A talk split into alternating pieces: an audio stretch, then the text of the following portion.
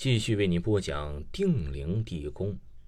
这有人嘴碎，每下一层台阶都要数着数，一层两层的，数到第十八层的时候，突然间意识到了什么，不敢再往下数了。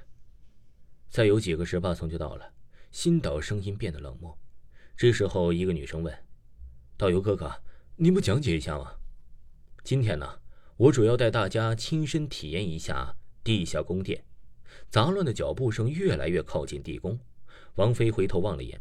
这看到的只是一波波人潮往下流动，她好像听到了外面关门的声音和一阵悠长钻心的笑声。王菲有些纳闷啊，她缓缓地走回了头。哎，新岛原地不动地正在看着他。下行的游客穿过了新岛的身体，他的表情笑得想哭。王菲止住了步伐，迅速地闭上了眼睛，怀疑是不是眼花了。后面的游客开始埋怨：“不走。”你别挡道啊！人群之中突然一阵骚乱，有个游客害怕，惊慌失措逆流而上，他要离开这里。新岛并没有拦，随他去了。隧道口啊，两硕大石门敞开了，见人有说有笑的触摸那本不应该被打开的石门。王菲也想凑个热闹，摸一下这几百年前的古件儿冰冷厚厚的石门挡不住王妃想了解他的热度。上下左右拍打也听不出什么名堂，反而啊手倒是蹭出了一丝丝的血迹。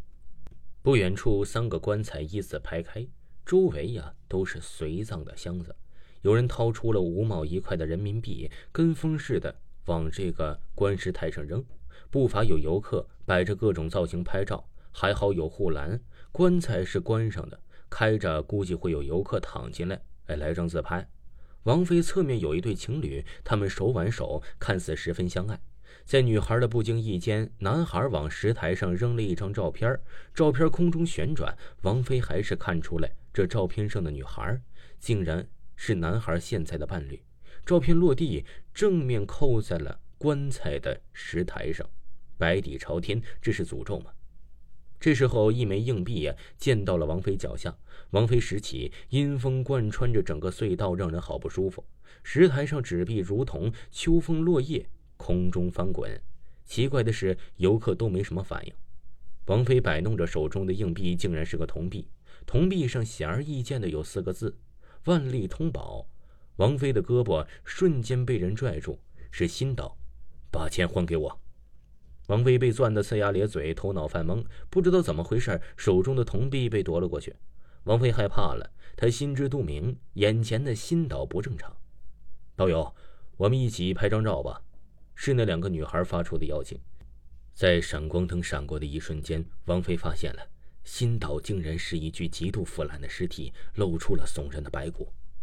王菲要晕倒了，她依靠的冰冷的墙壁，昏暗的灯光是给予她唯一安慰。掏出手机求救，信号全无。他要狂声大喊，突然被人捂住了嘴：“嘘，别喊，小心没命。刚才你看到了什么？是刚才那个男孩的女朋友。我看到了，那心岛不正常，好像好像是鬼。”女孩听了笑了笑：“是不是这一张啊？”女孩的脸上立刻变成了一张极度腐烂、恐惧的脸，脸上爬着白蛆，蛆不停的往地上掉。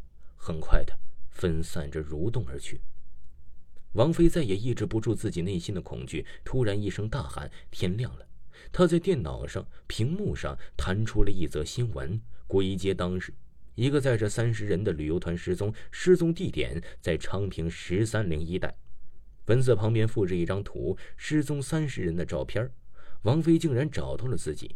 王菲男，年龄二十四。听众朋友。这集啊，为您全部播讲完毕，请您继续收听。